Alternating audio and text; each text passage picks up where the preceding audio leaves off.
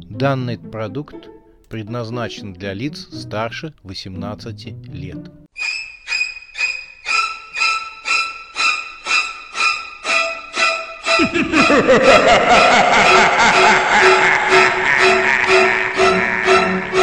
Пощекочи, нервишки.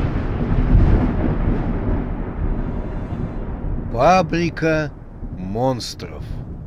Часть пятая. Крах фабрики монстров.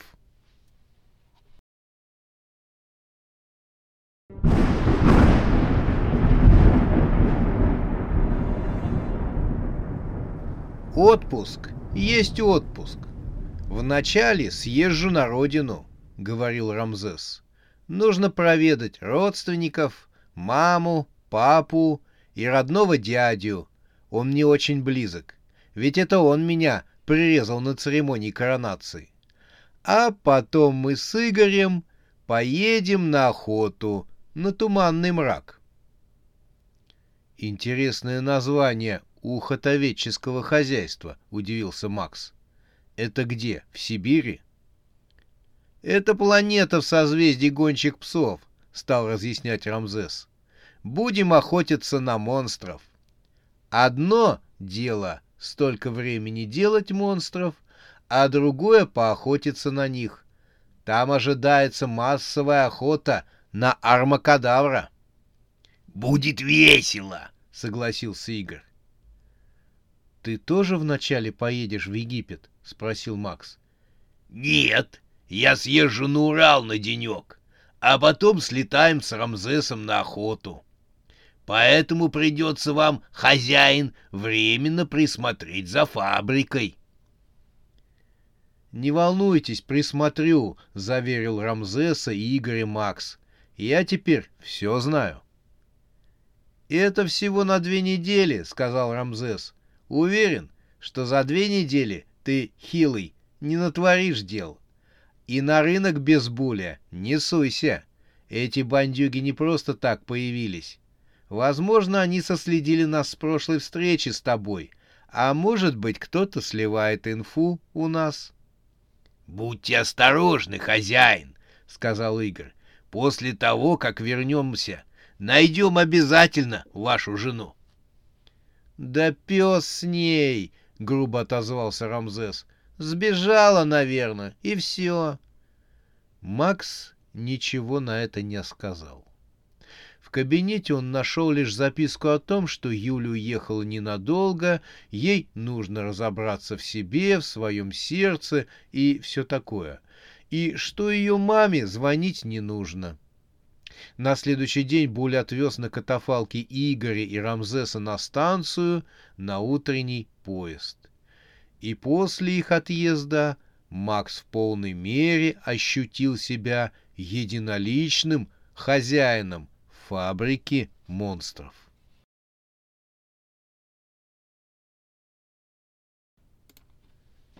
Прошло несколько дней. Было все спокойно, даже скучно. Работы было немного, Фабрика работала без вмешательства Макса. Возле одной из сборочных линий он встретил пельменя. Тот, увидев начальника, хотел незаметно улизнуть, но Макс подозвал его. «Как идут дела? Все хорошо?» «Э, «Конечно, все, все просто замечательно», — запинаясь, сказал пельмень. Он вел себя беспокойно. Может, что-то не так, чем я могу вам помочь?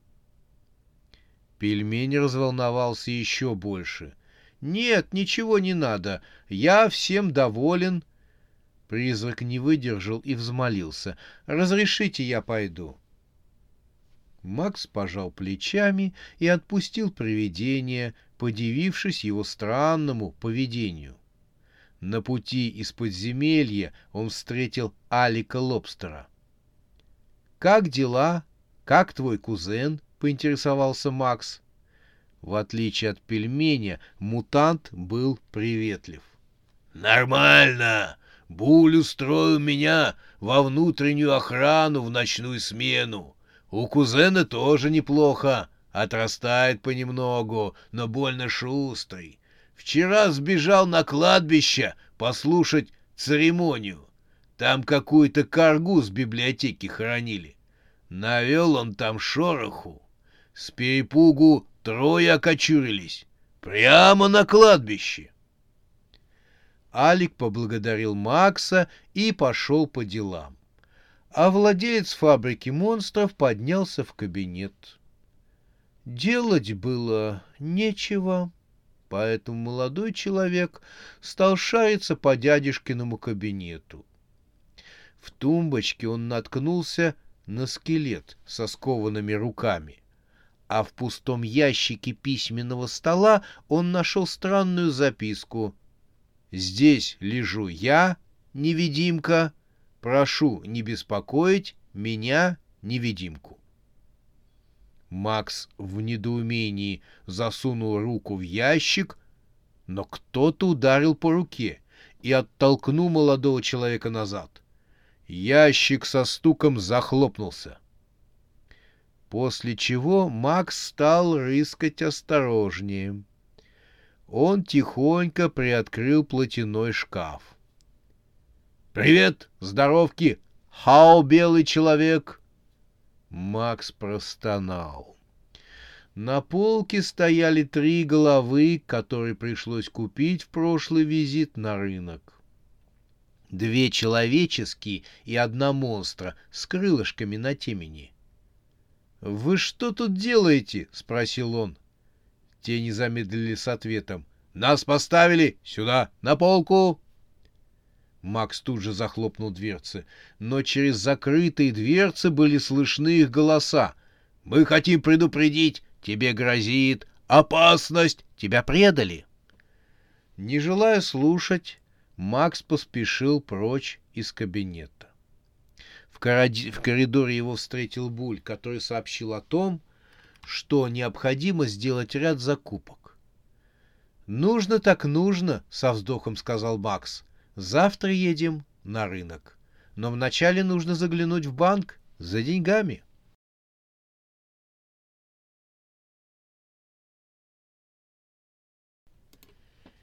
День был чудесным. Солнце светило спокойно и безмятежно, так, что не нужно было быть пророком, чтобы понять, что этот день замышляет только пакости. Катафалк нырнул в портал и оказался у магического банка. В банк Макс уже зашел как опытный человек. Его встретил Тим. Лицо мальчишки было синее обычного. Они встретились в середине зала. «Хочу снять небольшую сумму», — сказал Макс. Он невольно залюбовался стеклянным куполом над головой. Тим почтительно выслушал, слегка наклонив голову. Прошу следовать за мной. Они совершили небольшой круиз на спине аллигатора по водяному желобу до сокровищницы Макса. «Чем вы только кормите этих крокодилов?» — полюбопытствовал Макс, когда Тим, позвякивая ключами, открывал ворота сокровищницы. «Вы себе не представляете, сколько нам попадается воров!» И он указал на висевшие везде клетки. Все, кто попался, идут на откорм крокодилов. «Занятно», — проговорил Макс, невольно вспоминая, как собственными руками выпустил необычную девушку, которую, как он потом выяснил, звали Александра, вот именно из такой вот ловушки. «Вообще, кто попало в наш банк, не зайдет. Для материальных существ у нас есть охрана, а против привидений заклинания. Видели печати на входе? Их привидением преодолеть очень сложно. Одно или два еще проскользнут, но больше печати не позволят. Ворота растворились, и из сокровищницы пролился золотой свет. Макс переступил порог и открыл рот от удивления. В прошлый раз он так толком и не смог рассмотреть сокровищницу. Большую часть занимала громадная куча золотых монет, магических рублей. Но кроме монет в сокровищнице были и другие вещи. Вот виднелся велосипед «Дружба», выполненный из золота, инкрустированный алмазами. Позолоченный череп скалил свои золотые зубы. Под стеклянным колпаком стояла голова инопланетянина. Бронзовая многорукая богиня с узким разрезом глаз ухитрялась переложить здоровенный ржавый ключ из всех своих рук в одну руку, а освободившимися руками сделала в сторону Макса неприличный жест. Тот поморщился, но больше внимания Макса привлек стеклянный куб, в котором помещалась волосатая лапа, похожая на обезьянью. На кубе была табличка «Рука Мидаса». «Неужели?» — тихо произнес он, рассматривая занятную вещицу, которая, по легенде, должна превращать в золото все, что с ней соприкоснется. «Неужели она настоящая?» Хотя я более чем уверен, что она действительно настоящая. Макс оставил в покое руку и набрал в мешочек необходимую сумму денег. На выходе он остановился и еще раз посмотрел на сокровищницу. Все-таки любопытство пересилило, и он прихватил с собой еще и руку Медаса под мышкой. Тим с непроницаемым лицом закрыл за ним сокровищницу. В банковском зале Макс распрощался с Тимом и зашагал к выходу он заметил фигуру призрака, выраставшую из мозаичного пола. Макс пригляделся. «Привет, пельмень!» — поздоровался он с призраком. «Пришел снять с текущего счета или, наоборот, положил?» Может, ты инвестируешь? Подскажи тогда, куда лучше? Я местную конъюнктуру не очень хорошо знаю. Слышал, хорошо котируются акции виртуальных миров. Их спонсирует преисподняя. Пельмень отшатнулся от словоохотливого Макса. «Нет, это не я!» — дрожащим голосом проговорил пельмень. «Вы меня с кем-то путаете!» Макс остановился. «Нет же, ты работаешь у меня!» «Нет, нет, я привидение из э, Прибалтики. Меня зовут, э, зовут Пельмениус Радиоспаускас». «Пельмень, не забивай мне голову ерундой. Я же вижу, что ты — это пельмень. Тут Макс заметил, что все окружающие, как клерки-тролли за стойками, так и посетители, молча смотрят на него с пельменем. Причем их взгляд носит боязливый характер. Макс на всякий случай посмотрел на себя — Мало чего не заметишь после посещения туалета, но молния была закрыта, а вот с пельменем было не все в порядке. В своих призрачных руках он держал призрачную бомбу. По ее фитилю бежал призрачный огонек. Бомба шандарахнула. Призрачная бомба рванула так сильно — что на секунду Максу показалось, что у него остановилось сердце. Ледяной вихрь пронесся по всем залам и коридорам банка. Этот вихрь сорвал с дверей и входа все магические печати. А еще он подкинул прибалтийское привидение пельмениуса Рейда Спаускаса к потолку и выкинул его из здания банка. Макс опомнился и ощупал себя руками. Вроде все на месте, включая мешочек с магическими рублями. Кажется, пронесло. Но какой смысл в этом всем? — сказал он себе. И в этот момент рванула еще одна бомба. На этот раз обычная. Банк тряхнуло, как от землетрясения. Директор банка Прайс увидел, как на письмо, которое он писал, упала побелка с потолка. Он отложил перо в сторону, Толчки продолжились, банк трясло, но однако на этот раз отнюдь не от взрывов. Прайс выскочил из кабинета и вбежал в банковский зал. Большинство посетителей лежало на полу, а клерки за стойками. «Охрана!» — загремел директор банка. «Включите сигнал тревоги! На банк нападают!» Новый удар сотряс банк. Такое впечатление, что по банку лупили снаружи, причем очень сильно. В зал вбежала охрана банка, тролли, закованные в рыцарские доспехи. На их шлемах качались перья. Следующий удар, и закачался пол под ногами.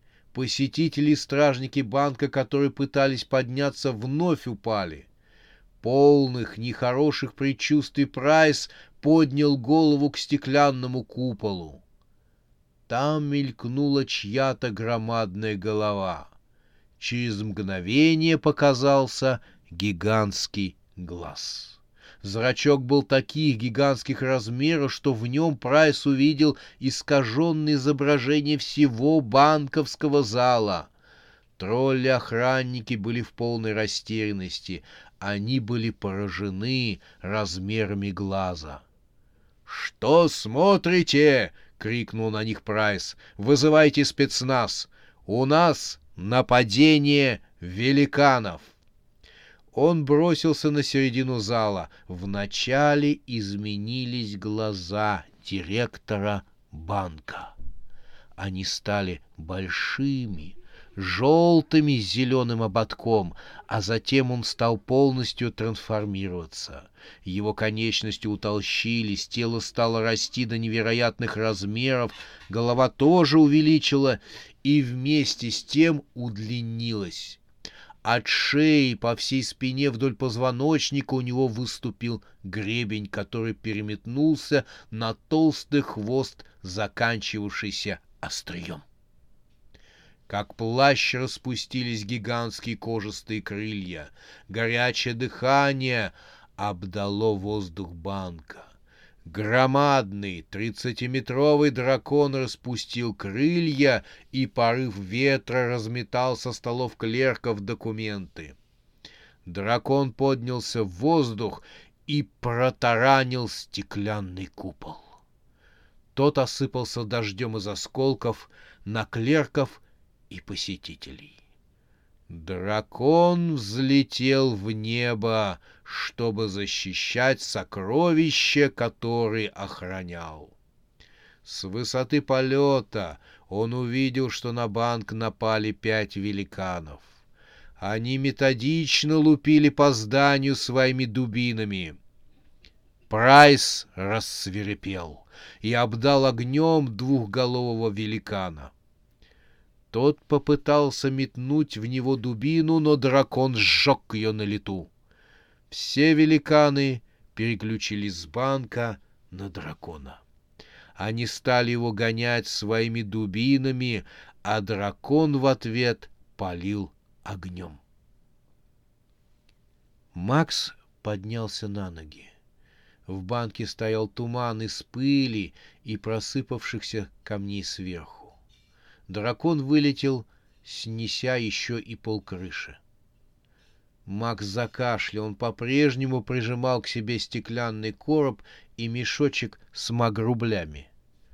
В этом тумане на мгновение у него возникло видение прекрасной незнакомки.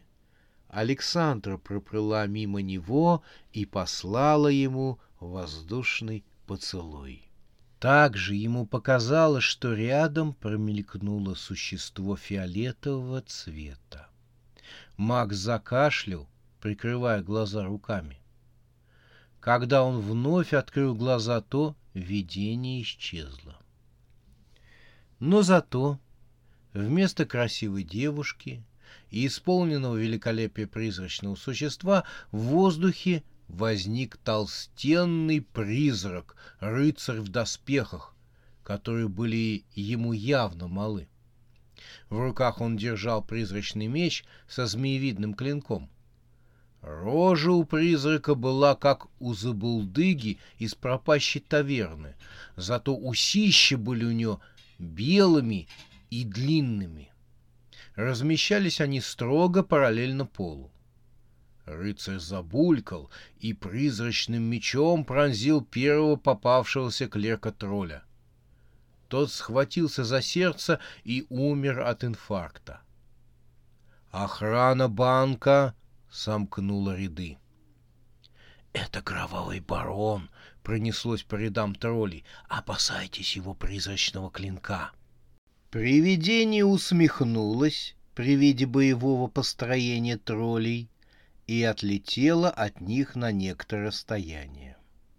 Ему на глаза попался Макс, который стоял на месте, как вкопанный, и не знал, что делать. С диким криком привидение сделало крутой разворот в воздухе над головой Макса и опустило на него свой призрачный меч. Макс только и успел что сделать, так закрыть свои глаза. —